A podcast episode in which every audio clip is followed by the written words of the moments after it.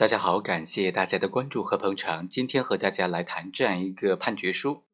原告和被告都同意离婚，但是法院经过审理查明认为，本案不宜判决为离婚，驳回了原告的诉讼请求。在这个案件当中啊，法院认为，原告孙某和被告王某虽然结婚时间不足一年，但是结婚前经过了长时间的恋爱，双方相互了解，婚前感情基础比较好。日常生活过程当中，虽然有矛盾发生，这也属于夫妻相处中的正常的现象，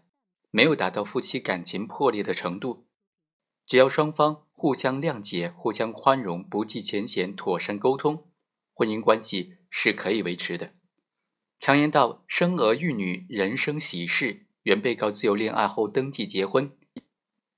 女儿王小某是两个人爱情的结晶，双方应该更加的珍惜。共同将女儿抚养长大。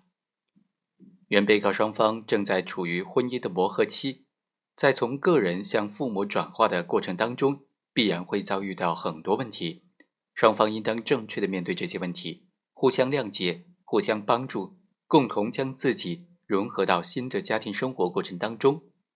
如果一旦遇到什么问题，发生几次争吵就轻易的离婚，是对自己的不负责任。更是对孩子的不负责任。本院不愿意看到一对恩爱的年轻夫妻劳燕分飞，更不愿意看到一个嗷嗷待哺的幼儿失去父母。在庭审过程当中，原被告双方都同意调解，而且被告离开法庭之后又回来和原告自行调解，这就说明双方都有和好的意向，